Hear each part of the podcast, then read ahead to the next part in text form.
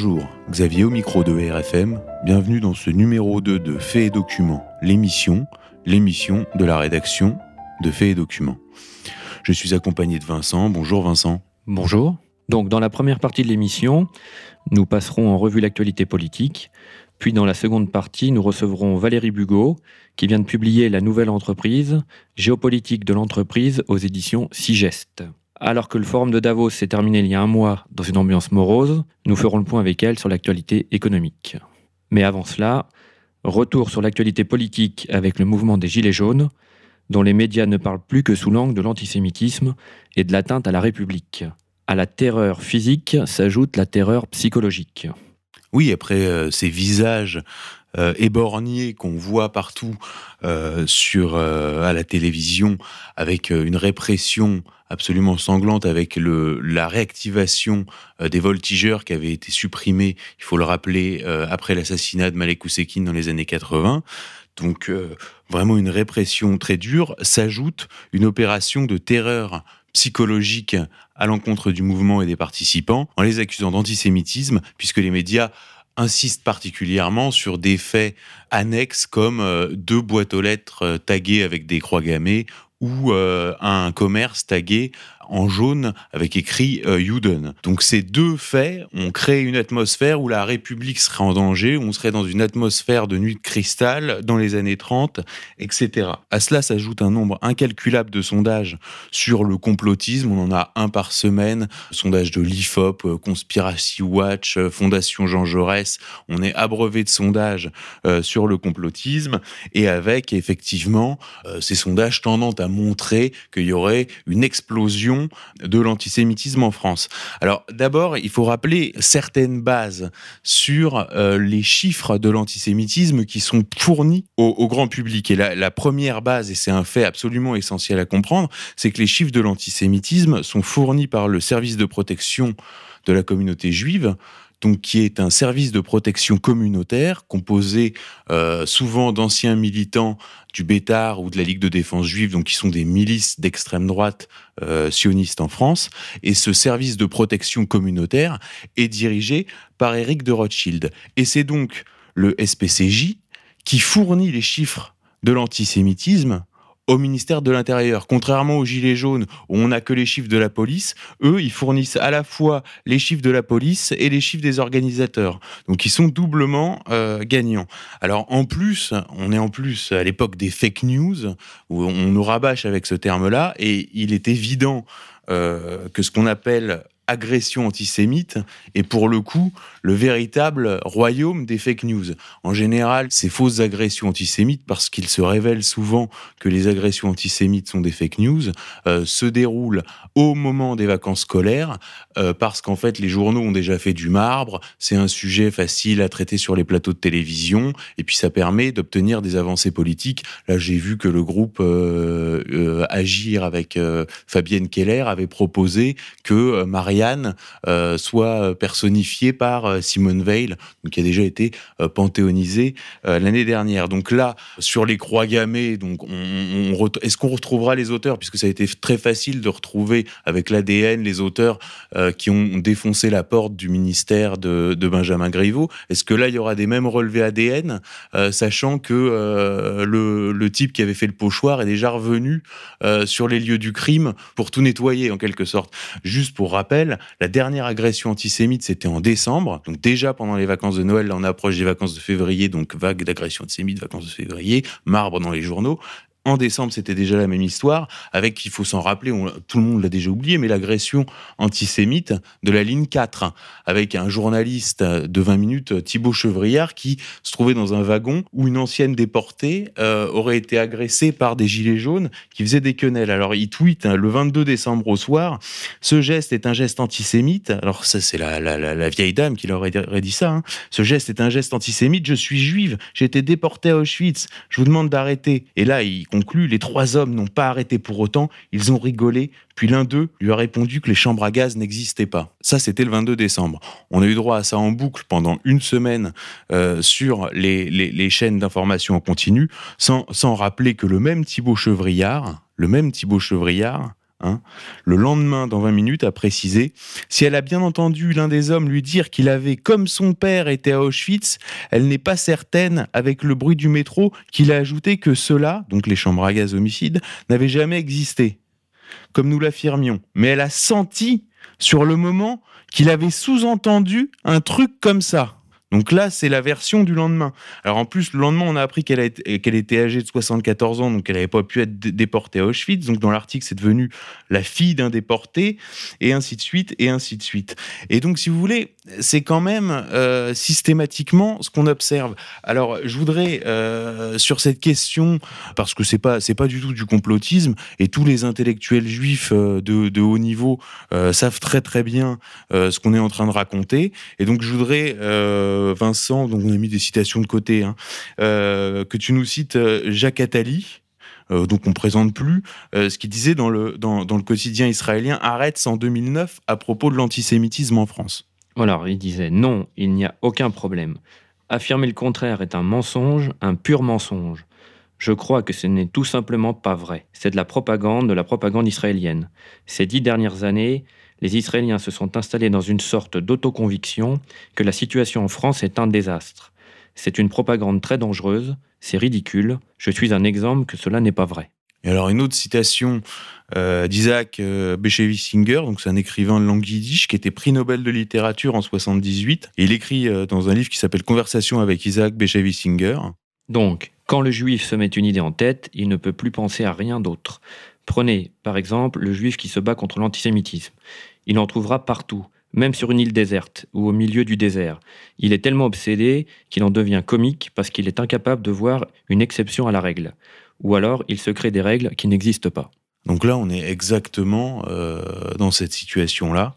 Hein, euh, ça devient comique, c'est-à-dire qu'il faut absolument expliquer que euh, les gilets jaunes euh, sont des chemises brunes, hein, ça a été dit. même Bernard-Henri Lévy s'est vanté d'avoir fourni cet élément de langage au ministre de l'Intérieur, Christophe Castaner, lors d'une réunion des amis du CRIF ou une convention du CRIF, peu importe.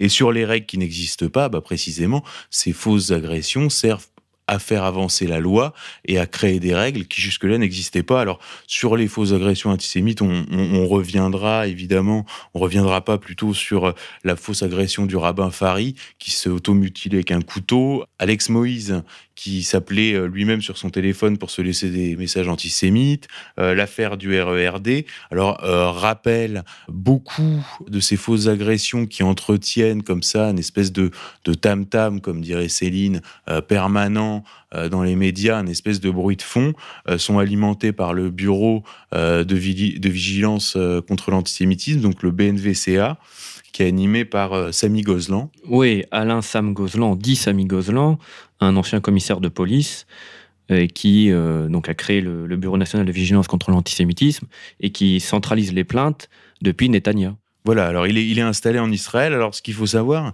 c'est qu'il avait été coopté au comité directeur du CRIF par Richard Prasquier à l'époque, et que le même Richard Prasquier avait fini par le virer car il le jugeait incontrôlable.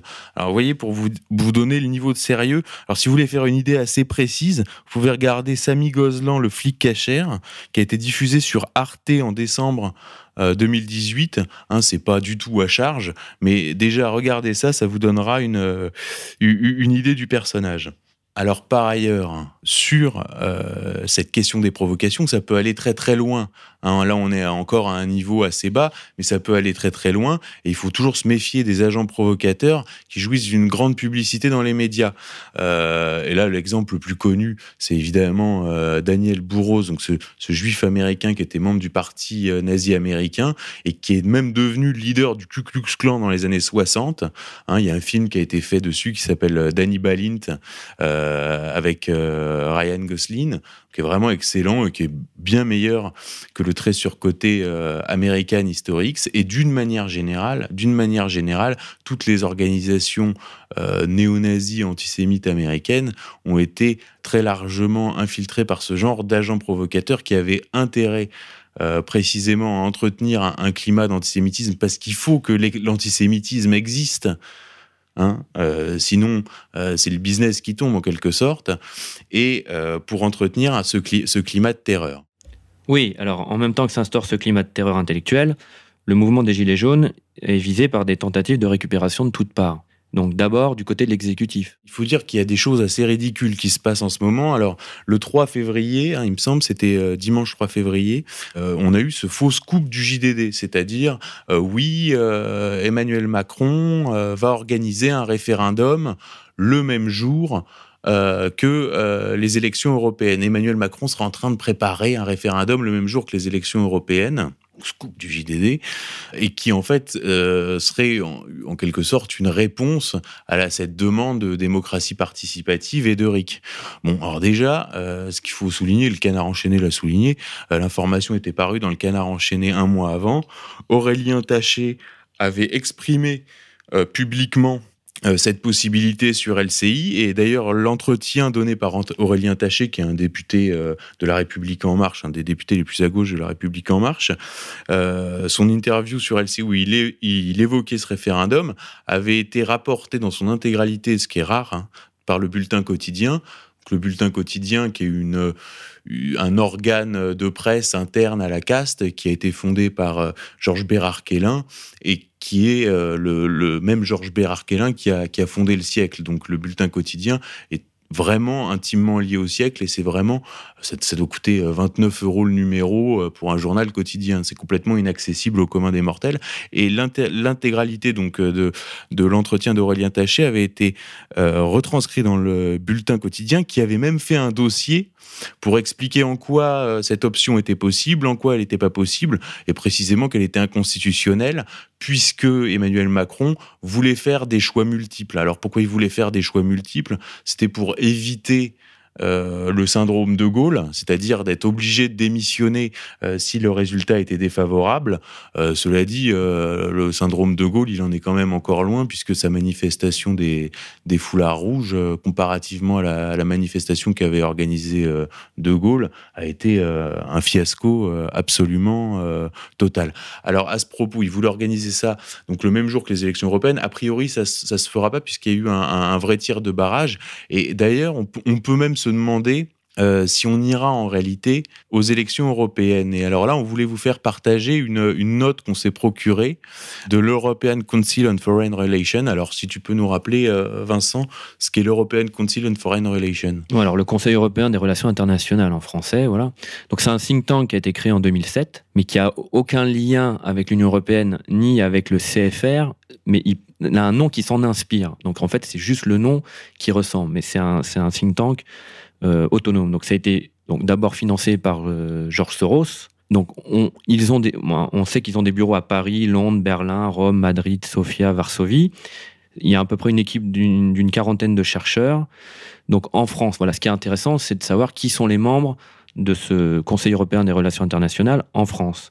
Donc on remarque Arnaud Dangean, donc euh, député européen, ancien agent civil de la DGSE, euh, passé par l'Institut Aspen France. Qui est dirigé par euh, Madeleine Albright et donc un des, des hauts, représentants euh, sur le plan diplomatique et Hubert Védrine qui est le qui passe en tout cas pour le conseiller diplomatique officieux d'Emmanuel Macron. Donc qui sera troisième sur la liste. Donc Arnaud Dangean, oui, Arnaud troisième sur la liste. Hein. Donc Réseau Soros, DGSE, Aspen Institute et qui aura droit à son portrait bientôt dans, dans Fait, et documents, bien sûr, parce que parce qu'il faut bien comprendre comment a été construite la liste des Républicains.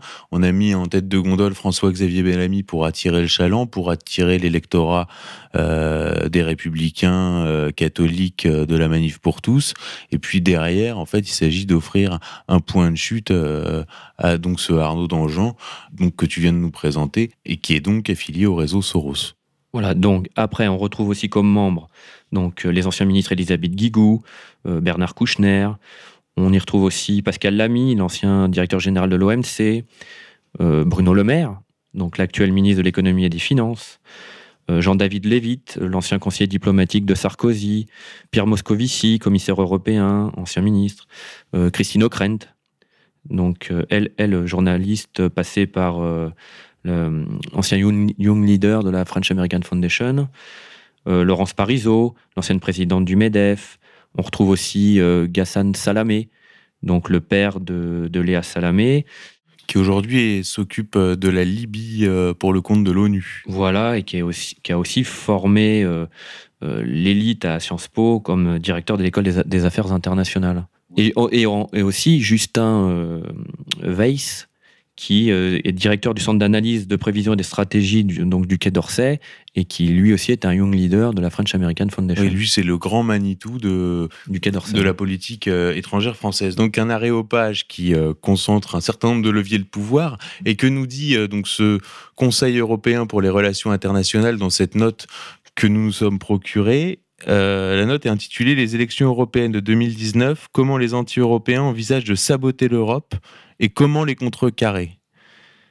Et donc, ils expliquent que les, eurosceptiques pourraient remporter un tiers des sièges, ce qui suffirait à enliser l'activité du Parlement européen, compromettre la sécurité et la défense de l'Europe, et à terme semer les ferments de discorde qui pourraient finir par détruire l'UE. Donc, en général, euh, quand des gens aussi puissants vous expliquent qu'une élection euh, contient en elle les germes euh, d'une destruction de ce qu'ils veulent renforcer, on peut en général s'attendre à ce que cette élection soit annulée. Et d'ailleurs, je rappellerai qu'un des plus beaux produits de ce qu'a produit euh, ce Conseil européen des relations internationales, c'est l'opération Sébastien Kurz, qui est devenu euh, chancelier autrichien, alors que euh, le FPO avait d'abord gagné les élections présidentielles, qu'elles ont été rejouées, et qu'on a attendu ensuite les législatives pour faire arriver cet inconnu, complètement inconnu, à la chancellerie et qui aujourd'hui euh, marginalise complètement le FPO, hein, avec qui il est soi-disant allié, euh, et, lui est apparu d'ailleurs comme un des chouchous euh, du dernier Davos, dont on parlera prochainement. Donc les élections européennes de 2005, avec les élections pour la Constitution européenne de 2005, dont le résultat a été annulé ensuite quand Sarkozy est arrivé au pouvoir. là, les élections autrichiennes, il y a un très grand nombre de cas où les résultats des les votes sont plus du tout respectés. Et quand on lit euh, cette note, on peut se demander vraiment si on ira aux élections européennes. Mais bon, pour retourner sur notre sujet, qui, est euh, la récupération du mouvement euh, des Gilets jaunes. Donc on voit la, tentative de, récupération par Emmanuel Macron, qui est complètement tué dans l'œuf avec cette idée de référendum le même jour que les élections européennes, et dont tout le monde a, pu constater, et tout le monde a dit euh, que c'était inconstitutionnel avec ce questionnaire à choix multiples. Donc en fait, le scoop du JDD n'était qu'un ballon d'essai, et un ballon d'essai qui évidemment a fait pchit. Alors, autre récupération très intéressante, alors là, on est quand, je dois dire, on est quand même tombé sur une perle, c'est euh, le journal des Gilets jaunes, qui vient de paraître là en février et qui a été tiré à, 50 000 exemplaires. Alors on a, on a, on a regardé euh, qui éditait et qui s'occupait de ce journal des Gilets jaunes. Alors euh, d'abord, c'est édité par Robert Laffont. donc proche, proche de Bernard Tapie, et qui on trouve comme rédacteur en chef? On trouve René Chiche. René Chiche, c'est sorte de mercenaire euh, de la presse qui a lancé un nombre incalculable de titres à chaque fois pour Robert Laffont. Euh, pour situer à peu près euh, ses œuvres, son dernier livre, c'est Kev Adams, Les secrets d'une LOL star. Et donc, c'est lui qui s'occupe du journal des Gilets jaunes, vous voyez. Et alors, dedans, il publie une charte signée par un certain Daniel Fiblonski. Alors, c'est pareil, Daniel Fiblonski, on a cherché sur Internet, apparemment, il doit s'agir d'un pseudonyme. Mais Vincent, je te, je te, laisse lire quelques extraits de cette charte. Voilà, c'est surtout leur revendication. Donc, dans la liste, on trouve que les demandeurs d'asile soient bien traités. Nous leur devons le logement, la sécurité, l'alimentation, ainsi que l'éducation pour les mineurs. Travailler avec l'ONU pour que des camps d'accueil soient ouverts dans de nombreux pays du monde, dans l'attente du résultat de la demande d'asile. Et en commo de proposition, on trouve encore qu'une réelle politique d'intégration soit mise en œuvre. Vivre en France implique de devenir français, cours de langue française, cours d'histoire de la France et cours d'éducation civique avec une certification à la fin du parcours. Il y a aussi un salaire mensuel maximum fixé à 15 000 euros. Voilà, donc bon, ça c'est bon, comme euh, c'est un peu pour la plaisanterie qu'on sort ça parce que c'est des récupérations comme euh, la liste des gilets jaunes avec euh, un certain nombre de personnes identifiées, la liste pour les européennes des gilets jaunes avec un certain nombre de personnes identifiées comme proches d'Emmanuel Macron, en tout cas proches des idées de la République en marche, exactement comme ce journal, sont des tentatives de récupération tellement grossières qu'elles font shit. Alors, ce qui est plus intéressant, c'est effectivement la récupération par euh, la gauche, les partis de gauche et d'extrême gauche, avec évidemment ce qu'on avait pressenti lors de notre dernière émission et qui s'est concrétisé euh, ces dernières semaines, c'est euh, le rapprochement des figures médiatiques donc choisies par les médias. Jérôme Rodriguez et, Éric Drouet. Éric Drouet, leur récupération par euh, les partis de gauche et d'extrême gauche. Donc, on a vu euh, Éric Drouet poser avec Raquel euh, Garrido, donc, qui est l'épouse du député France Insoumise Alexis Corbière et qui est devenue animatrice dans l'émission de Thierry Ardisson. On a vu Éric Drouet poser le point levé devant une fresque représentant Émile Zola, le capitaine Dreyfus et, Victor, Victor Donc là, on est vraiment, on n'est même plus dans la gauche ouvrière. Là, on est on est vraiment dans la gauche euh, dreyfusarde. Euh, on a vu euh, Jérôme Rodriguez poser avec Besancenot et appeler les Gilets jaunes à se joindre aux appels à la grève lancés par la CGT. Alors tout ça est, visible et il faut bien comprendre ce qui se joue en toile de fond. Parce qu'en vérité, euh, Jean-Luc Mélenchon, on, l'a déjà dit, euh, est, très tiraillé et le, système, ou en tout cas une forme d'état profond, joue un peu au chat et à la souris avec lui. Euh, on, a vu cette perquisition où il est devenu fou parce qu'en fait, il avait été tiré, tiré du lit où il se trouvait avec Sofia Chikirou, alors qu'il voulait absolument pas qu'on sache que c'était sa maîtresse. là, dernièrement, il y a encore une perquisition chez sa tête de lit euh, pour les européennes, Manuel Bompard. Et puis il y a eu cette une de l'Obs extrêmement euh, voyante avec un Jean-Luc Mélenchon représenté en, Robespierre avec un, énorme dossier euh, à charge sans vraiment de révélation d'ailleurs dedans.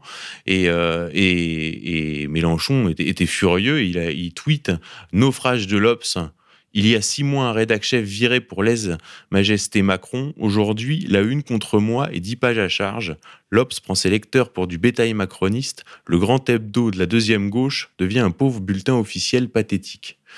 Alors là, les gens sont pas, qui sont pas initiés savent pas forcément à quoi il fait référence. Il fait euh, référence il y a six mois au débarquement euh, du rédacteur en chef de, de, de l'Obs, donc l'ancien nouvel observateur, qui s'appelait Mathieu Croissando, et qui a été euh, remplacé par euh, Dominique Nora.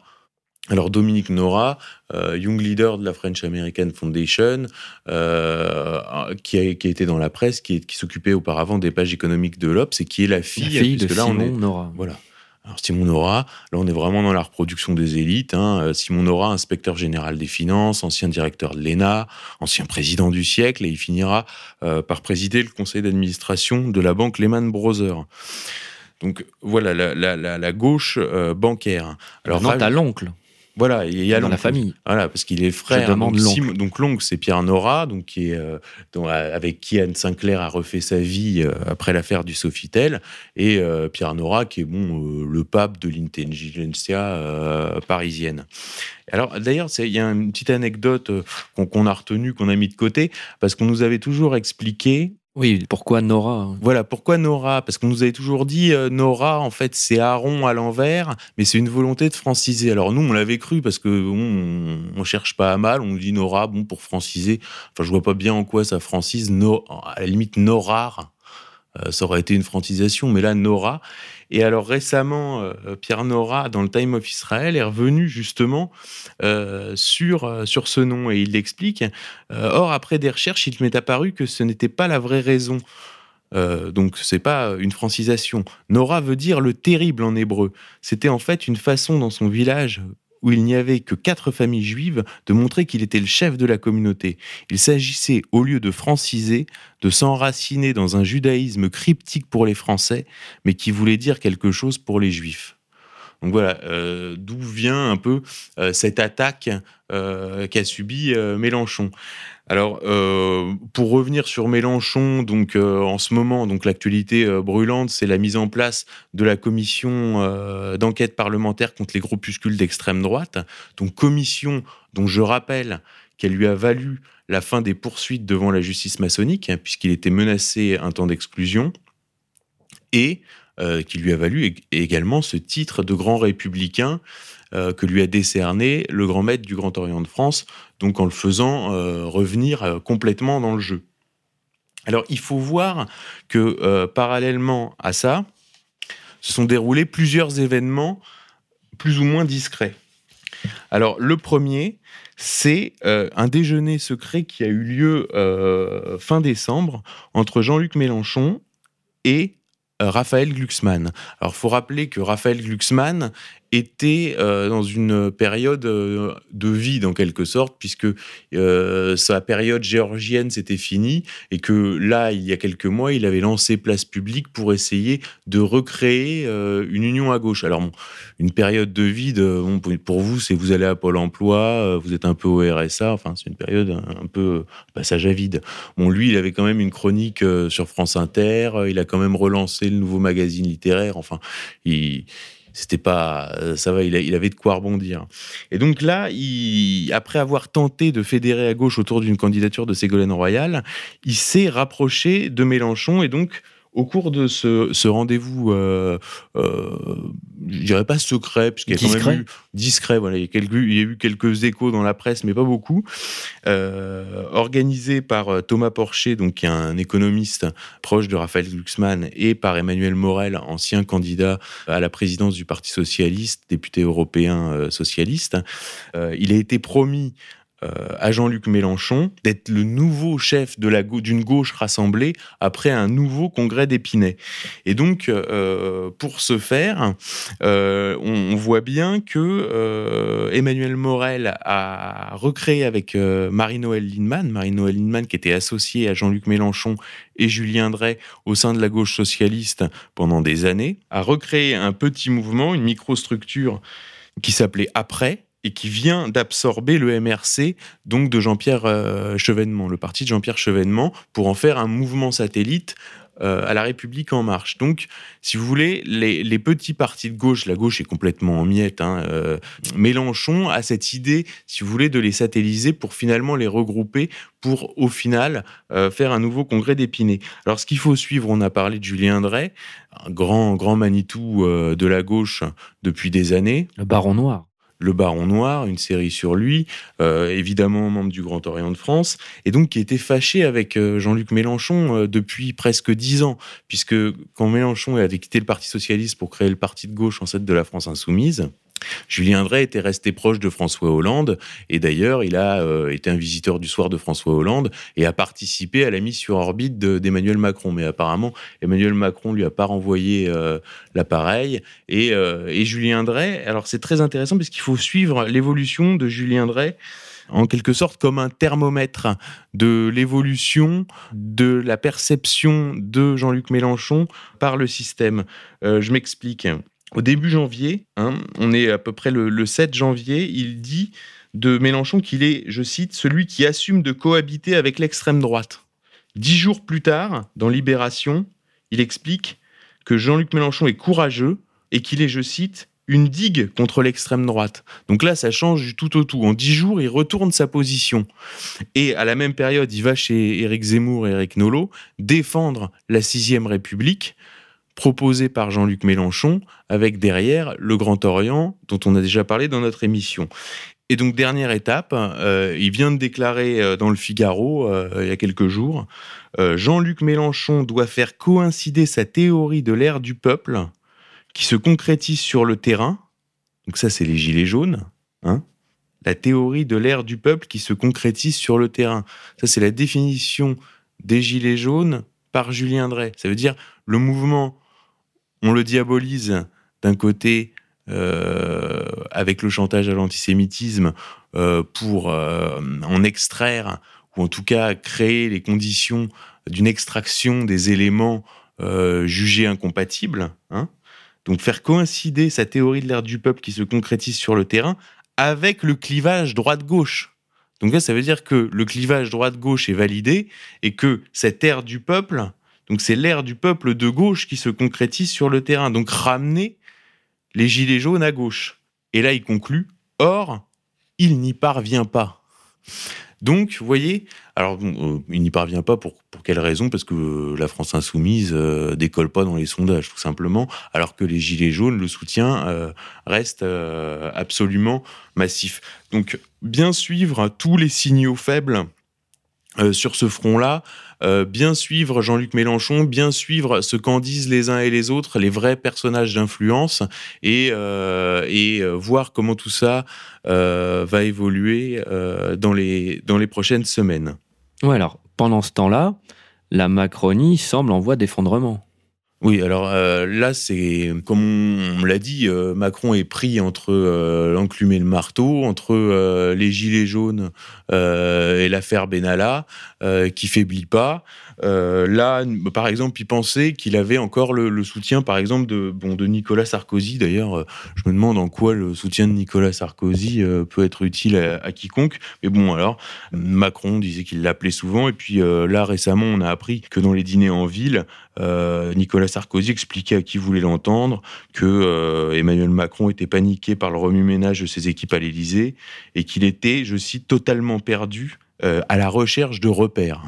Donc, euh, euh, Sarkozy lui crache euh, dessus dans les dîners en ville en référence au remplacement, au feuilleton du remplacement Sylvain Faure.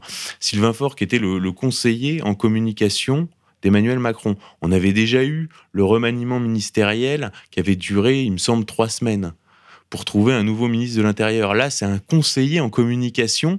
Il a fallu, il a annoncé sa démission début janvier en disant je partirai fin janvier. Et euh, le conseiller en communication à l'heure où, nous enregistrons a toujours pas été recruté. Alors pourquoi la, la, succession de Sylvain Faure et la nomination d'un nouveau conseiller en communication a pris autant de temps? Parce qu'en vérité, elle a été bloquée. Alors, plusieurs noms étaient cités. On a cité, bon, bon c'est des noms qui vous diront rien. On a parlé de Clément Léonard Doucy, Romain Abreu, euh, Franck Louvrier, euh, Laurent Glépin. Et en fait, tous sont liés à Publicis Consultant.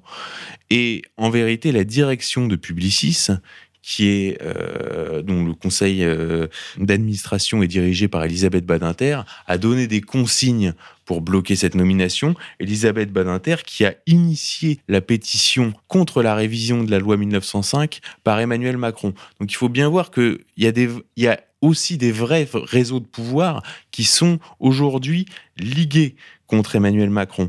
Et euh, c'est pour ça que, alors là, la dernière tendance pour le remplacement de Sylvain Faure, c'était euh, Mathias Vichra. Alors là, là, vraiment, on revient au réseau macroniste euh, pur, pur sucre, puisque Mathias Vichra est de la même promotion de l'ENA qu'Emmanuel Macron. Alors, je, donne juste, pour, pour donner une idée de, de Mathias Vichra, le titre d'un portrait que lui a consacré France Info.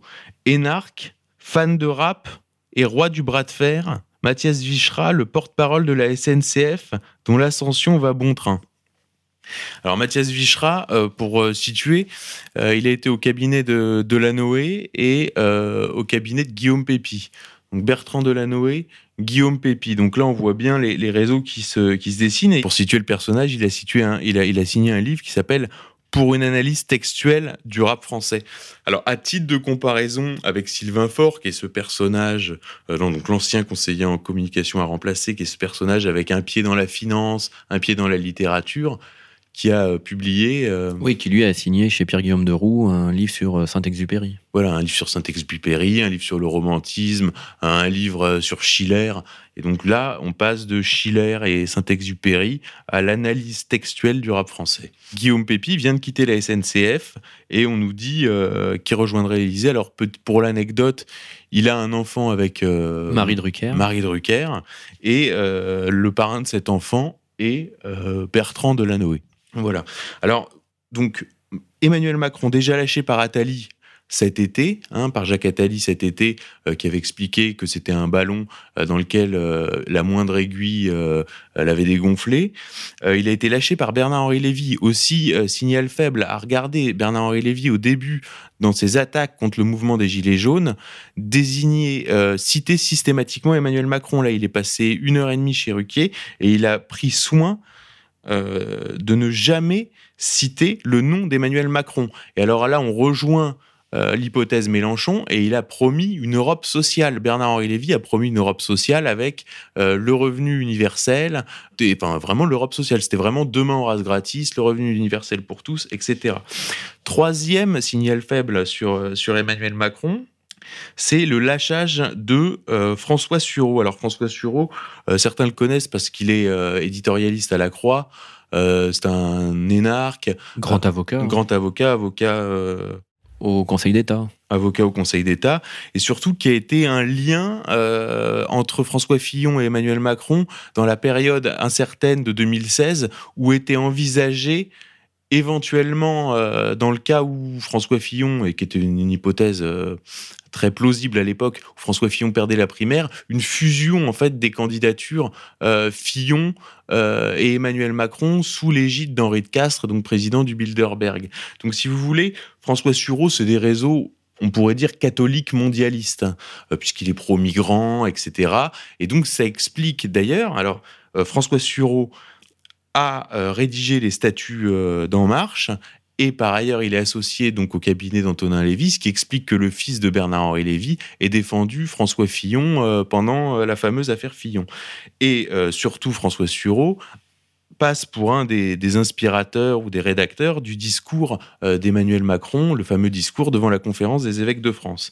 Donc vraiment, François Sureau, euh, c'est un, personnage euh, à la fois discret, important, et puis en même temps une caution culturelle. Et, et qu'est-ce qu'il dit à propos des proches d'Emmanuel Macron dans une tribune du Monde? Il dit ce sont des suspieds, des nains de jardin, etc.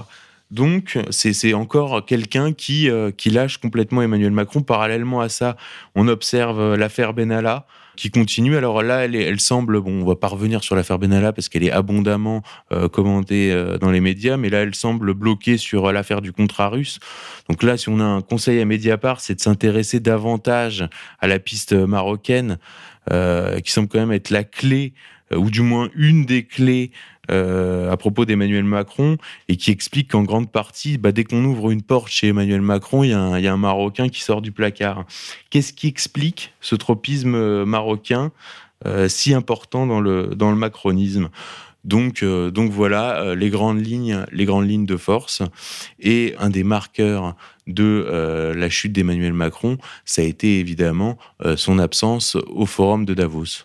Alors pour vous situer l'effondrement de la cote de confiance de Macron, pas seulement au sein de la population, mais au sein des élites, euh, des élites mondialistes euh, les plus importantes. Je vais vous lire ce qu'écrivait le Wall Street Journal, donc le 22 janvier 2019, à propos euh, de la non-participation d'Emmanuel Macron à Davos. Alors le Wall Street Journal écrit Il y a un an à peine, le plateau de Davos était euphorique après l'élection de M. Macron, ancien banquier d'affaires et principal homme de Davos à la plus haute instance française. Cette absence est un signe de la rapidité avec laquelle les feux du populisme peuvent engloutir les dirigeants du monde, même ceux perchés à une hauteur apparemment hors d'atteinte. À l'époque de l'ascension mondiale des forces nationalistes, M. Macron était l'unique chef prêt à défendre la mondialisation plutôt que de s'en retirer. La montée des Gilets jaunes a porté un coup dur à son agenda. M. Macron est devenu le symbole édifiant de ce qui peut se produire lorsqu'un leader mondialiste prend le pouls de la rue. Donc c'est le bon moment pour accueillir Valérie Bugot, donc docteur en droit. Bonjour Valérie. Bonjour. Analyste géopolitique, économique et juridique. Alors, donc revenons déjà sur euh, le Forum économique mondial. Oui, alors le Forum économique mondial. Ou Forum de Davos. Ou Forum de Davos. Pour l'endroit où ils se réunissent en Suisse, euh, dans le canton des Grisons, donc qui a été créé en 71 par Klaus Schwab, donc qui réunit des dirigeants d'entreprise, des responsables politiques, associatifs, des intellectuels, des journalistes, pour y débattre des problèmes du monde. Donc cette année, le 49e forum avait pour thème Mondialisation 4.0, façonner une architecture mondiale à l'ère de la quatrième révolution industrielle. Et ils avouaient que la coopération mondiale connaît un moment difficile, avec la frustration légitime liée à l'échec de la mondialisation à relever constamment le niveau de vie débordant sur le populisme et le nationalisme. Alors, cette édition 2019, et euh, on va en parler ensemble avec Bugo, a été marquée par une espèce de grande dépression par rapport à l'édition 2018. L'édition 2018 avait vu l'arrivée d'Emmanuel Macron donc comme un sauveur et l'arrivée de Trump comme étant euh, un gage euh, d'intégration, si vous voulez, de comment finalement il allait devenir raisonnable. Donc on avait à la fois un Trump qui allait devenir raisonnable et Macron qui allait incarner l'espoir mondialiste. Or cette année, euh, Macron finalement est retenu à cause des gilets jaunes et puis euh, Trump n'y est tout simplement pas allé. Et qui était là? Alors c'est vraiment un, symbole que nous vivons la fin d'une époque. Qui était là? Les, trois présidents du G7 qui étaient là, c'est le chef d'État japonais, chef d'État italien et le chef d'État allemand, c'est-à-dire les trois perdants de la Seconde Guerre mondiale. Il n'y avait aucun des vainqueurs de la Seconde Guerre mondiale, comme si on changeait, euh, on rentrait dans une nouvelle époque et comme un autre symbole. Euh, l'homme de Davos, puisque l'homme de Davos par excellence, c'est Carlos Ghosn, puisque euh, Bloomberg Business Week, il y a 18 mois, hein, on est à l'été 2017, titre. si Davos était une personne, ce serait, Carlos Ghosn. Ce serait Carlos Ghosn. Quelle vision Quelle, Quelle vision Aujourd'hui, aujourd'hui emprisonné au Japon, et qui a ouvert donc le Forum économique mondial Jair Bolsonaro, président euh, élu en tout cas sur une posture nationaliste et anti-écolo. Alors que le, dernier, le dernier euh, mantra, si vous voulez, de ces élites mondiales, c'est euh, la lutte contre le réchauffement climatique. Donc vraiment, ça a été un effondrement total d'un sommet mondialiste qui, depuis des années euh, donne la température de l'optimisme de ces élites euh, à la réalisation de leurs projets. Euh, oui, néanmoins, je, pense qu'il ne faut pas vendre la peau de l'ours avant de l'avoir tué, et je ne pense pas que le mondialisme soit mort, loin de là. parce que, voyez-vous, ce qui est juste et ce que vous avez euh, révélé euh, le, démontre euh, de façon assez claire au niveau symbolique. comme ce sont les perdants de la Seconde Guerre mondiale qui remontent un peu au créneau, nous assistons à une remise en cause de toute la prédominance américaine qui s'est manifestée de façon institutionnelle au niveau mondial à partir de Bretton Woods. néanmoins, derrière l'empire américain, il y a quand même, il y a toujours eu certains. L'indexation de l'or euh, sur, euh, sur le dollar. Ah, non, non, non. Bretton Woods, c'est vraiment l'architecture financière internationale avec la création du FMI, la création de la Banque mondiale. et effectivement, le dollar s'est imposé à cette occasion en tant que monnaie mondiale. ça, c'est de facto, ça s'est passé comme ça. Mais ça n'a pas été sans lutte parce que vous savez que même s'ils ont gagné, vous aviez des positions d'arrière-garde de la City qui était euh, représenté par Keynes, John Maynard Keynes, qui euh, militait à l'époque non pas pour que le dollar, euh, qui était une monnaie nationale, soit aussi monnaie mondiale, mais pour que la monnaie mondiale soit une monnaie autonome dans le sens où elle aurait été un panier de monnaie. Et aujourd'hui, nous assistons à, la, remise en, avant de ce, cette idée-là avec les DTS qui ont été créés en 1969, mais qui ont végété très largement jusqu'à ce qu'en 2015, si je ne me trompe pas, fin 2015, euh, les, la monnaie euh, chinoise intègre ce, panier de monnaie DTS, qui a remis euh, les DTS sur le devant du, de la scène pour reprendre le, le pas en tant que monnaie mondiale. Donc euh, on a l'idée de, euh, enfin le, panier de monnaie euh, que, Keynes appelait le Bancor, qui revient sous la forme des DTS, tel un phénix, n'est-ce pas, annoncé par The Economist de 1988. Donc en réalité, cette, on peut pas, enfin moi je ne vois pas du tout les choses comme évoluant vers la fin du mondialisme. Au contraire, je pense qu'elles évoluent vers une étape intégrationniste supérieure euh, et qui passe par la destruction de l'empire américain et en particulier du dollar américain en tant que monnaie mondiale. Voilà, donc en fait, euh, vous nous expliquez que Donald Trump sera en fait un idiot utile en quelque sorte dans ce jeu-là, qui, devant l'histoire, assumera l'effondrement de l'Empire américain et la fin de l'Amérique comme gendarme du monde et la fin de l'Amérique comme euh, référence euh, monétaire mondiale, donc euh, via le dollar. Voilà, alors oui, en effet, je pense que Trump va assumer ce rôle. Maintenant, qu'il le fasse en tant qu'idiot utile ou pas, ça, je, ne suis pas, je m'avancerai pas parce que je ne sais pas quelle est sa position personnelle vis-à-vis de des forces en présence. Il est parfaitement, à mon avis, au courant. il a été quand même, je dirais, élu sur une, une ambiguïté.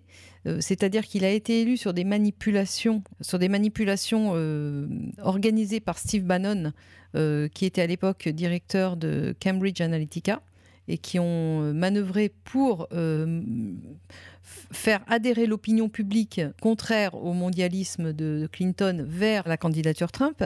Euh, mais en même temps, les gens qui ont voté pour Trump, euh, alors euh, derrière Cambridge Analytica, il faut savoir que c'est quand même des, des, capitaux qui viennent directement de la City. Donc c'est le mouvement britannique enfin c'est les Britanniques, non, je, je, je, veux justement faire une distinction entre euh, tout ce qui est britannique euh, géographiquement localisé et euh, la City qui, elle, est très largement apatride, qui sert de QG, mais qui n'est pas qui n'a pas de, de, référentiel géographique. Parce que vous avez publié un important article qui s'appelle Géopolitique du Brexit, précisément où vous articulez euh, les deux événements qui d'ailleurs euh, sont souvent articulés, euh, Brexit et élection de Donald Trump, comme faisant partie d'un même phénomène, mais quelque part, vous, vous renversez ce jeu de domino, c'est-à-dire que vous le poussez complètement de l'autre côté en expliquant qu'il participe d'une nouvelle, nouvelle phase du, mondialisme. Ah Est-ce que vous pouvez expliquer ça aux auditeurs qui, qui, qui n'auraient pas forcément intégré euh, votre vision et pour qu'ils puissent euh, précisément la prendre en compte Alors déjà, je voudrais juste donc finir sur Donald Trump. Il a été élu sur une ambiguïté dans le sens où euh, son élection relève d'une manipulation de l'opinion publique, mais en même temps, les gens qui ont voté pour lui sont de véritables patriotes et sont les, Américains euh, qui, ne sont pas prêts à, devenir euh, des, un pays sous-développé. Ce sont des gens qui, ont envie que leur pays euh, ait encore une, compte encore sur la scène internationale. Et s'il pouvait rester un empire, ça serait quand même plutôt mieux. Donc il y a cette ambivalence chez Trump et qui sera chez lui jusqu'à la fin, c'est-à-dire que derrière lui, il y a toute une partie de la population honnête euh, qui, veut le bien de l'Amérique euh, en tant que pays géographique. Et vous avez en arrière-fond tout un, flux euh, de, de, informationnel, de capitaux et d'orientation, de, manipulation médiatique et d'opinion qui n'ont rien de, de, patriote, si vous voulez. Mais cela dit, on, voit quand même un certain nombre de nominations. Alors, c'est vrai que euh, les premières ah, nominations à, la, hein. réserve fédérale américaine euh, ont été l'objet de beaucoup de spéculations. Euh, finalement, bon, on ne voit pas tellement de changement. Là, la, dernière qui agite un peu le landerneau économique, c'est la nomination. il a proposé un, économiste, David Mopas, il me semble, c'est son nom, à la tête de la Banque mondiale. Euh, pareil, cette, cette, nomination est très critiquée. On voit quand même euh, bah, une vraie défiance vis-à-vis de. Il en en eau trouble et je pense qu'il a une marge de manœuvre extrêmement euh, étroite. Et que d'un côté, ça, à un moment, ça penche plus vers les nationalistes, à un autre moment, ça penche plus vers les, patriotes. Donc il est obligé. Et il, Mais on sent quand même une défiance vis-à-vis des organisations. Euh, de préfiguration du nouvel ordre mondial. Oui, enfin, euh, ça, je ne dirais pas ça parce qu'il y a des allées et venues chez lui euh, dans les nominations qui font que les choses sont pas si claires que ça. Et j'aurais plutôt envie de dire qu'il avance au gré de, d'éventuelles menaces ou, ou de choses qui font que il dit une chose et puis il se passe le contraire. je vais sortir de Syrie, puis finalement les Américains sur place restent. Enfin, vous voyez, c'est tout un. Il y a un jeu d'ombre et de lumière entre le discours euh, du président, euh, les événements sur le terrain. Euh, rien n'est vraiment très clair en ce moment de ce qui se passe au niveau géopolitique avec les États-Unis.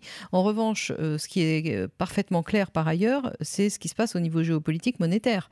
Parce qu'en effet, là, on assiste à un mouvement mondial, je dirais, radical d'abandon du dollar euh, par euh, à peu près tous les grands États du monde en tant que monnaie d'échange pour les, transactions internationales. Et derrière ça, vous voyez la City. Ah oui. et derrière ça, vous voyez la cause profonde, une cause profonde du Brexit. Alors, je dirais que le Brexit, c'est, euh, si vous voulez, euh, si vous remontez aux origines de l'Union européenne, vous retrouvez, bon, d'une part, effectivement, euh, les ferments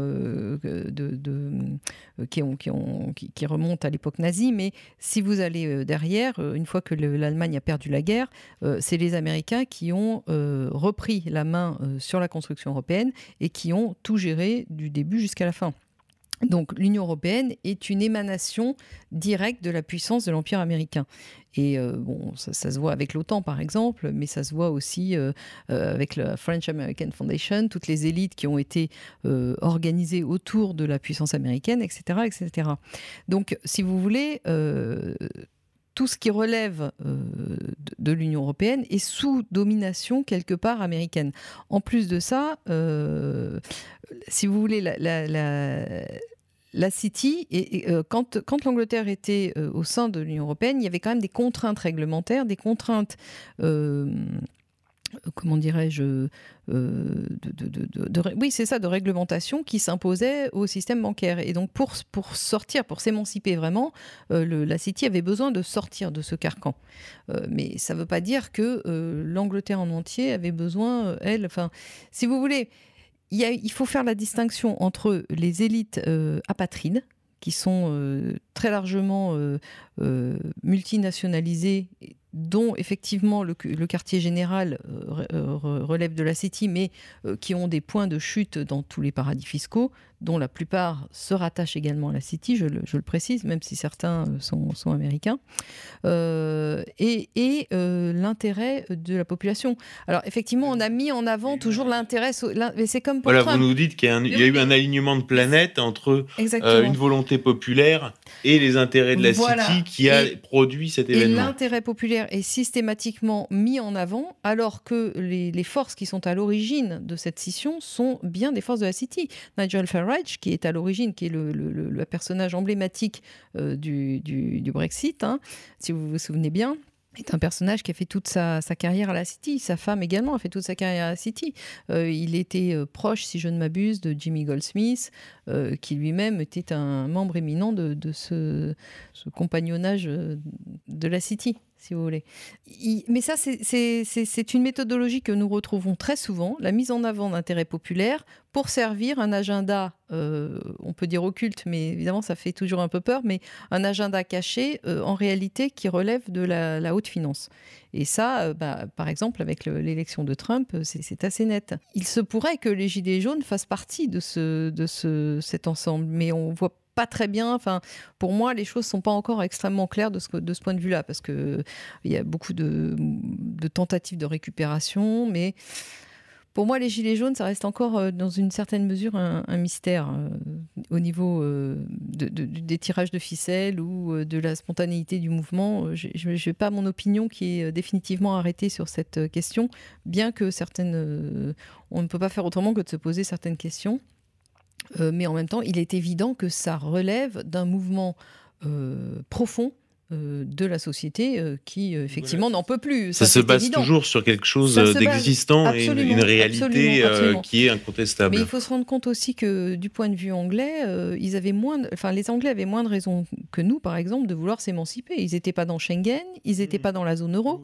donc il y avait moins de, de, si vous voulez, c'est l'Angleterre, ça aurait dû être le dernier pays à avoir cette émancipation populaire. Enfin, je veux dire, si ça avait été la population qui était vraiment à l'origine de ce mouvement, c'était vraiment une des dernières populations à, devoir le faire, puisque ce n'était pas celle qui était le, plus directement, si vous voulez, concernée par les contraintes immédiates de, de l'Union, de la construction européenne. alors, pour euh, un auditeur euh, néophyte sur ces questions, donc vous nous expliquez que euh, la City aurait donc décidé de, sortir du dollar comme monnaie de référence pour passer aux droits de tirage spéciaux. Bah, est-ce que, vous pouvez nous expliquer ça et, peut-être expliquer euh, dans quelle mesure euh, cette question des droits de tirage spéciaux pourrait être liée éventuellement, c'est une possibilité à la chute de Dominique Strauss-Kahn au Sofitel en 2011, à la guerre en Libye et à ce, ce genre d'événements. Donc, euh, Strauss-Kahn, à l'époque, était euh, directeur du FMI. Et en effet, il s'était rapproché de Muammar Kadhafi euh, pour instaurer une monnaie locale qui s'appelait le dinar or, donc euh, si vous voulez, une monnaie qui était garantie par l'or euh, libyen, mais qui représentait tout un, pourtour géographique, pas la seule Libye. Et donc c'était c'était un peu l'équivalent, c'était une monnaie locale qui était un peu l'équivalent de ce que peut être l'euro, ou alors, mais en plus, en plus, plus sérieux, parce que garantie sur de l'or, alors que l'euro pas. Euh, enfin, il y, a quand même les. Ah bah si, c'est quand même garanti sur l'or parce qu'il y a toutes les ressources. Et qui rentrait dans une certaine mesure dans le plan mondialiste d'intégration via la création de gros blocs, euh, de grands espaces. Exactement, euh, c'est tout à fait ça. Et, en particulier la, création de blocs monétaires. Et donc les Américains ont compris ce qui se passait. Ils ont vu ça évidemment d'un très mauvais œil parce qu'ils ont compris que le dollar était, était en jeu, était en cause, la, sa prééminence en tout cas. Et donc ils ont fait tomber, je trouve, Hein, ça s'est passé comme ça.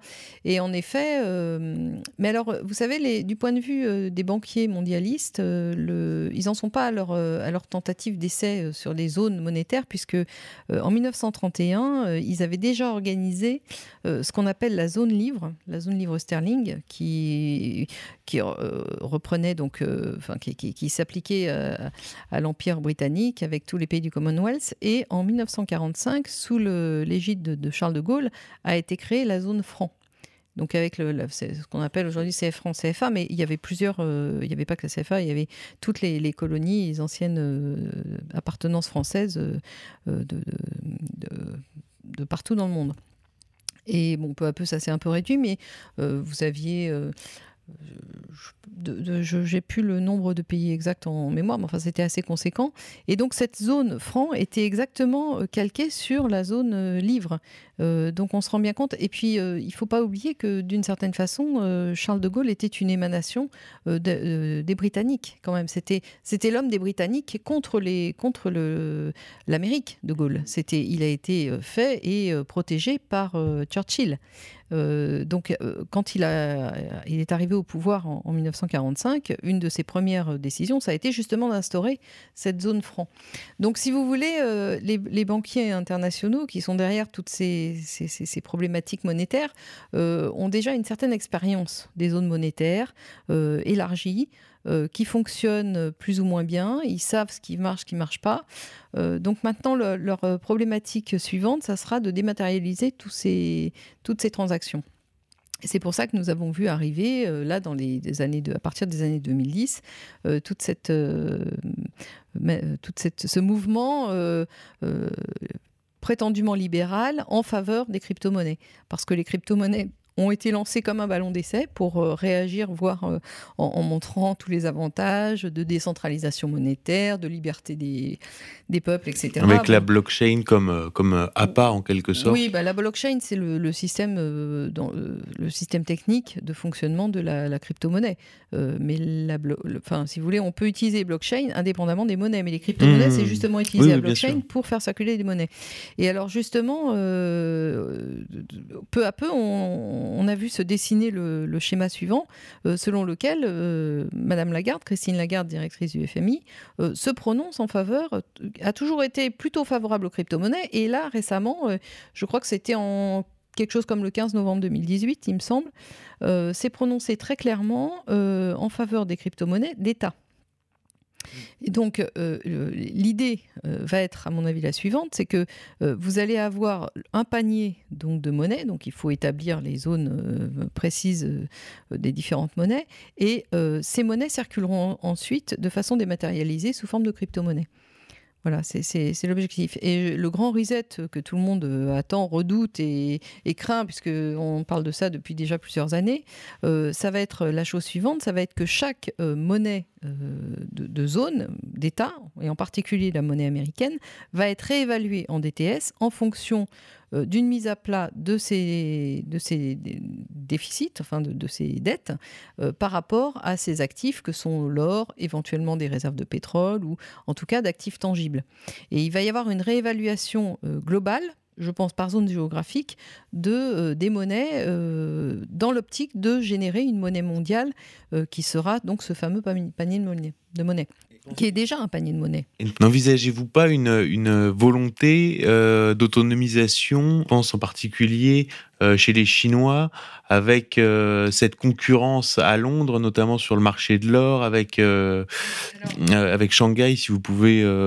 Oui, alors justement, bon, on peut imaginer que certains pays aient envie de résister à cette, cette poussée qui est quasiment irrésistible. Et on pense en particulier effectivement à la Chine, qui a quand même une dont on sent percer une volonté impérialiste, un renouveau impérialiste assez net, et on pense aussi, bien entendu, à la Russie. Néanmoins, il faut quand même garder en tête que euh, la Chine, que l'on connaît aujourd'hui, n'existe que par la volonté des banquiers anglo-saxons. C'est eux qui ont investi euh, dans l'empire chinois de façon à développer l'économie chinoise et à en faire euh, l'usine du monde. Hein, s'il n'y avait pas eu ces, capitaux-là, la Chine ne, se serait jamais développée comme elle s'est développée. Donc il y a eu un pacte, si vous voulez, entre un peu comme il y a eu entre Cromwell et les banquiers, il y a eu un pacte entre les banquiers anglo-saxons et les dirigeants politiques chinois euh, pour aller dans ce sens-là.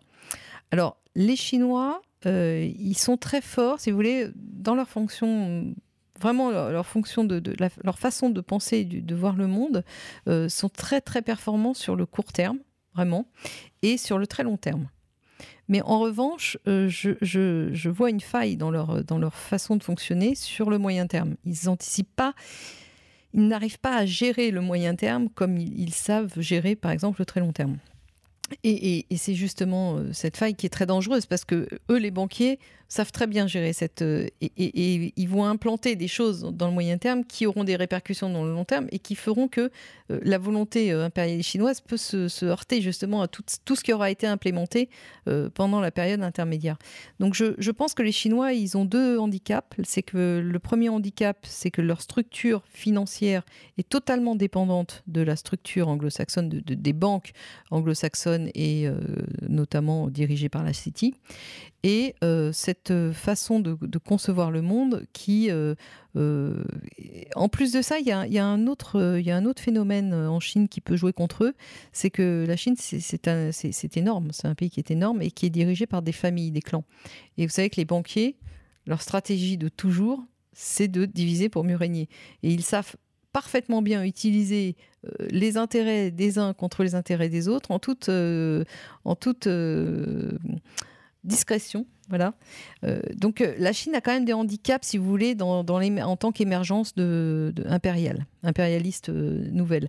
Et quant à, la, quant à la Russie, eh bien la Russie est vraiment le point fort de la Russie, c'est l'aspect défensif. Ce sont des gens qui, qui sont très forts pour se défendre. Mais en revanche, je ne suis pas convaincu que euh, le pouvoir politique russe est vraiment le contrôle total de sa monnaie.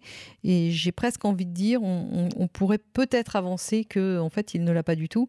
Et ce qui explique les, mesures euh, aussi euh, rétro, enfin, je, veux dire rétrograde, mais je pense aux, lois sur les le, enfin l'avancée de l'âge de la retraite qui, sont passées récemment, qui ont porté atteinte vraiment à la, à la popularité du président russe.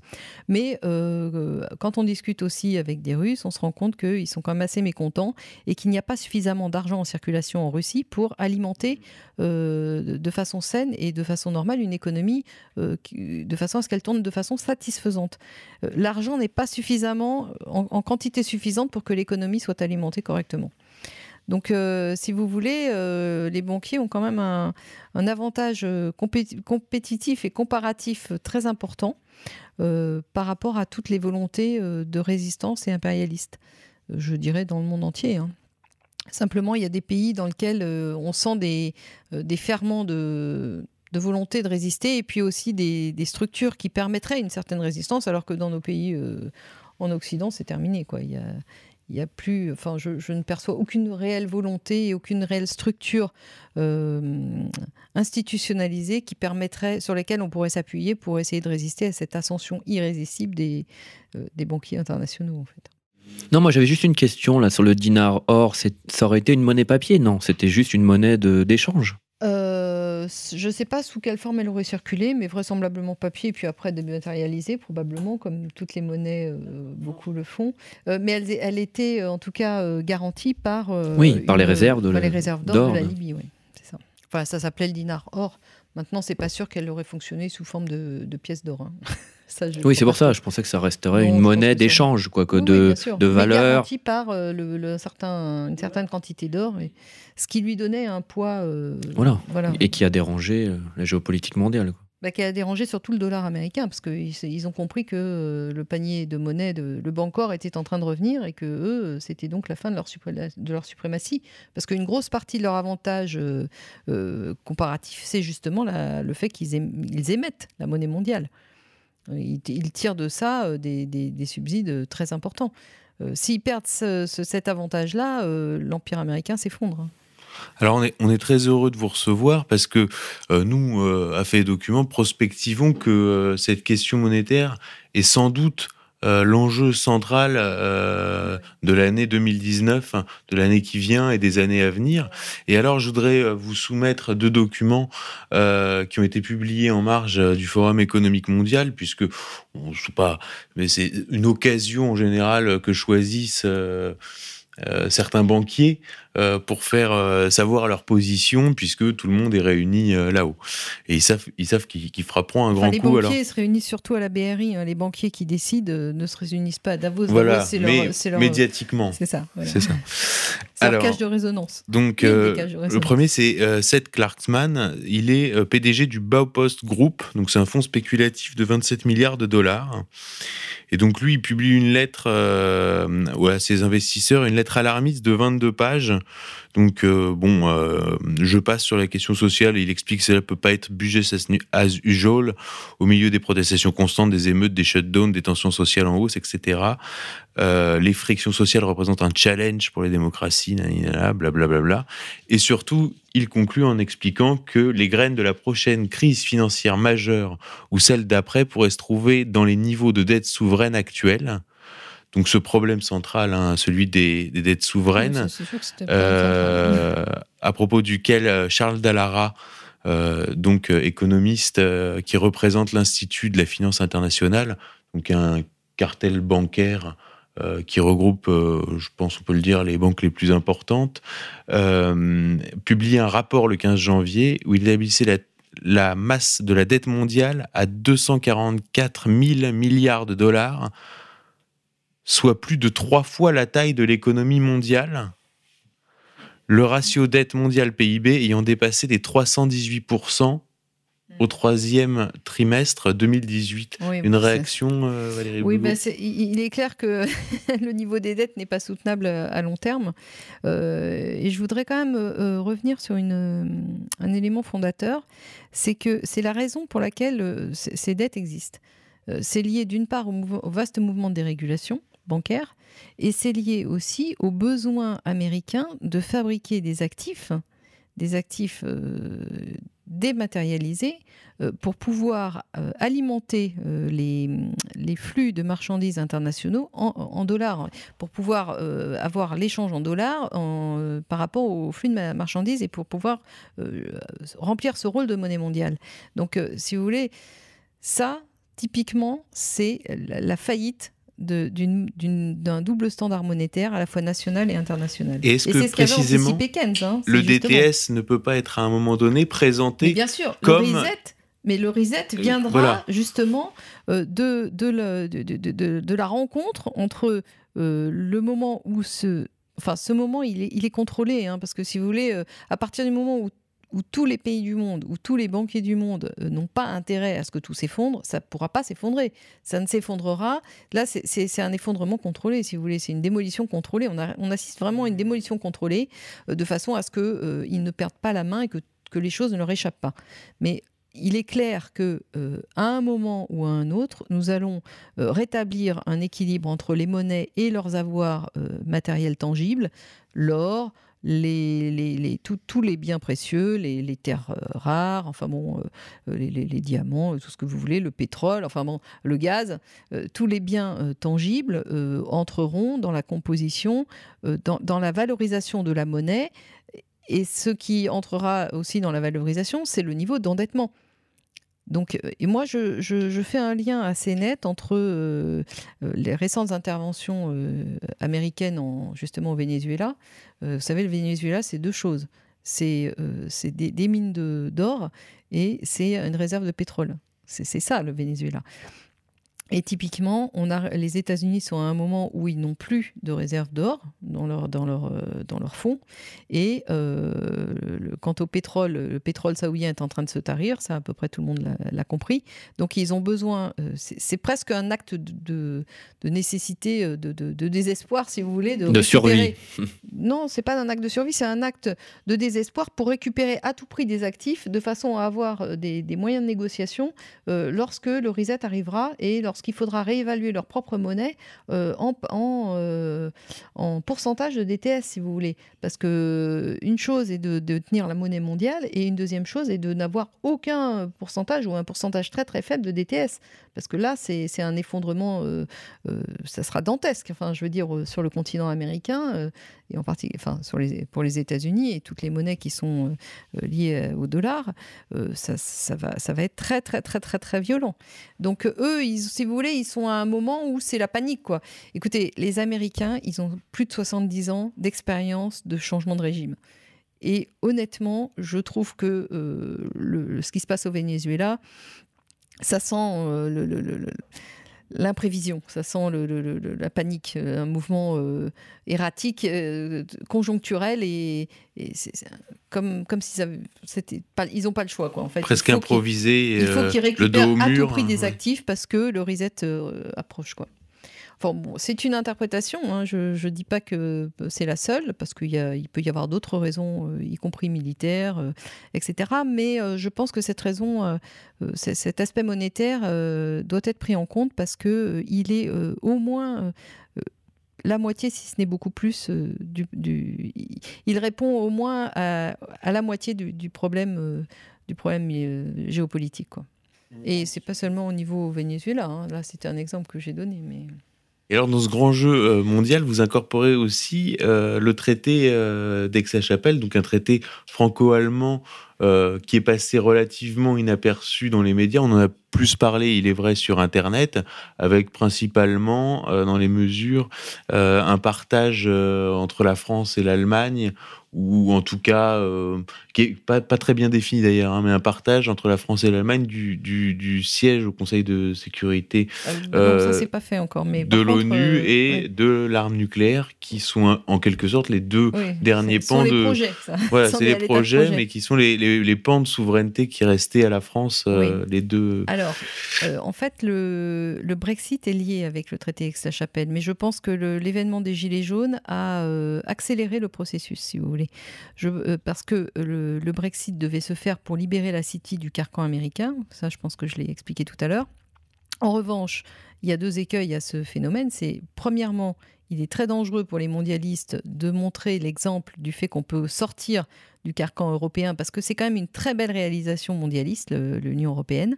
Donc, euh, il faut tout faire pour que les pays euh, qui sont membres de l'Union européenne n'aient pas cette idée saugrenue de, sortir. Donc, euh, la terreur économique, etc., on connaît ça, tout, tout, le cinéma qu'il y a autour du Brexit, deal, no deal, etc. Bon, ceci étant, il y a certaines réalités intangibles, mais à mon avis, l'essentiel n'est pas là.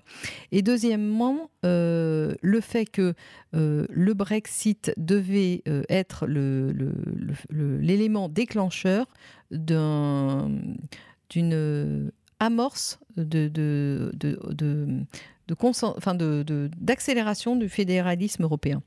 Et ça, effectivement, euh, c'est pas facile à réaliser.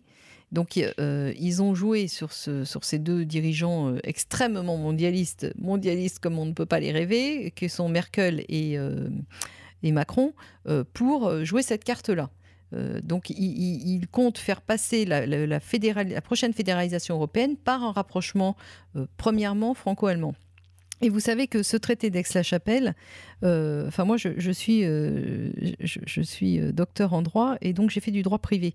Et en droit privé, j'ai particulièrement fait enfin, du droit de l'entreprise, etc. Et je retrouve dans ce traité les, réflexes pavloviens de, droit des affaires. Si vous voulez, ce traité d'Aix-la-Chapelle me fait penser vraiment, et il a l'âme de fusion-acquisition. Il faudrait savoir qui l'a rédigé. Alors peut-être qu'on aurait la peu importe, il a l'âme, si vous voulez. Oui, on peut, après, on peut creuser la question, mais si vous voulez, euh, le, fondement. Euh, quand on, alors déjà, il met en, il y a une chose qu'il fait euh, pour la première fois, c'est qu'il met en œuvre les euro-régions qui n'ont jamais été encore réellement institutionnalisées. Ce traité les institutionnalise. Il, opère la fusion des parlements, etc. Et juste après ce traité, qu'est-ce qu'on voit euh, Macron et Merkel qui euh, fusionnent euh, leur présidence au Conseil de sécurité de, sécurité de l'ONU. Mais pas, attendez, on ne parle pas du siège permanent là. Hein. on, pense, on parle de la présidence. Donc c'est pas la même chose. Parce que pour que le, le siège permanent soit transféré de la France à la France va disparaître. Justement, c'est ça l'idée du traité d'Aix-la-Chapelle. C'est que en réalité, les choses se passent par euh, transmission universelle du patrimoine, si je puis dire. C'est-à-dire que la France disparaisse. Le symbole d'Aix-la-Chapelle n'est pas innocent. Non, bah bien entendu. Charlemagne. Bien entendu, c'est Charlemagne. Donc euh, l'idée, c'est que en fait, on ne change pas l'affectation du, du, euh, du, siège permanent au Conseil de sécurité de, l'OTAN, c'est qu'en réalité, la France disparaissant, la France devenant France-Allemagne, de façon naturelle, comme en cas de transmission universelle du patrimoine dans les fusions-acquisitions, euh, si vous voulez, la nouvelle entité récupère les actifs des entités antérieures. Et c'est ça qui va se passer. Sauf que vous comprenez bien que dans ce système-là, euh, les dominants, les décideurs ne seront pas plus les Français. D'ailleurs, la France n'existera plus. On va dire l'Allemagne non plus, mais l'Allemagne, l'idéologie euh, fédéraliste est, beaucoup plus intégrée dans, leur mode de fonctionnement politique. Donc, euh, elle disparaît moins finalement que la France, qui est un État centralisé depuis de nombreux siècles. Donc, il y a cette idée-là. Et même si ce n'est pas fait encore, parce qu'il y a toute une, une problématique de procédure euh, en droit international qui fait que euh, les États euh, adverses, enfin les États étrangers ont aussi leur mot à dire pour l'affectation du, siège permanent, puisque vous savez que ça relevait aussi de l'équilibre des forces résultant justement de la, de la Seconde Guerre mondiale. Donc on en revient toujours à, ce changement d'équilibre fondamental qui a lieu actuellement par rapport à ce, que, à ce qui s'est passé à la fin de la Seconde Guerre mondiale que vous décriviez tout à l'heure à propos de Davos. On en revient toujours à ça. Et c'est vrai que euh, dans ce cadre-là, euh, la volonté de, Macron est très claire, de faire fusionner de faire disparaître la France pour la faire fusionner à une entité supranationale et euh, dirigée par, des, par des, finalement des capitaux, parce que Derrière l'Allemagne, c'est la fusion des capitaux anglo-saxons, c'est une économie adossée à des banques en faillite, ça n'existe pas. derrière derrière l'économie allemande, c'est les capitaux anglo-saxons. Donc vous voyez, la, stratégie, c'est une stratégie finalement de banquier d'affaires. Et c'est vrai qu'elle ne prend pas forcément en compte les procédures euh, législatives qui existent au niveau international. Mais peu importe, à partir du moment où vous avez une volonté de faire disparaître euh, un pays, en l'occurrence c'est la France, hein, euh, le droit international devra prendre acte de toute façon de cette volonté-là. Mmh. Alors Peut-être que ça ne se fera pas par l'affectation euh, euh, du siège permanent au Conseil de sécurité parce que les autres États s'y opposeront. Parce qu'ils diront effectivement, l'équilibre des forces ayant changé, nous, euh, on n'accepte pas ce, nouvel état de fait. Mais si vous voulez, de toute façon, c'est quand même un, rapport de force nouveau qui se met en route et c'est quand même un, fait accompli, non seulement vis-à-vis des, ressortissants français, hein.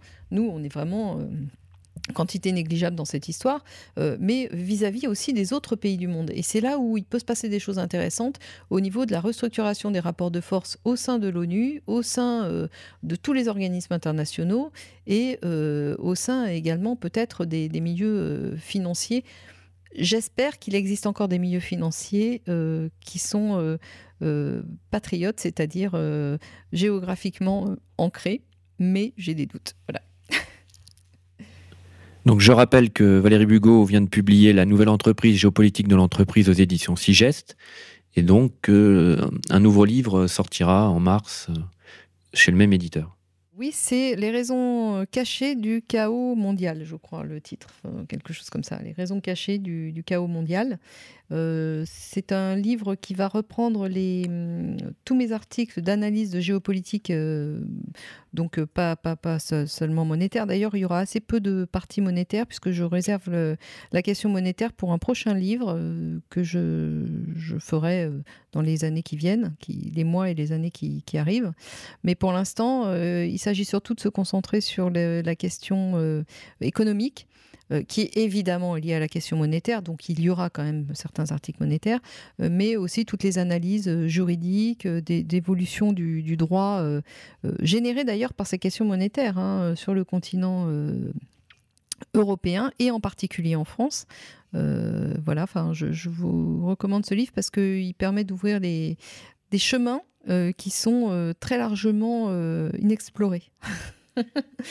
Donc on rappellera donc aux éditions Sigest. Aux éditions Sigest, ce livre sortira fin mars, 2019. Et, et on vous remercie d'être venu en parler en avant-première. Donc. Je vous remercie de m'avoir invité. Donc avant de nous quitter, donc on rappelle que le dernier numéro de Faits et Documents donc, est un spécial Davos. Donc retrouvez-nous dans Faits et Documents avec un numéro spécial Davos euh, ou sur faitsdocuments.com pour vous abonner à la revue. Voilà, on se retrouve le mois prochain. Au revoir à tous. À bientôt.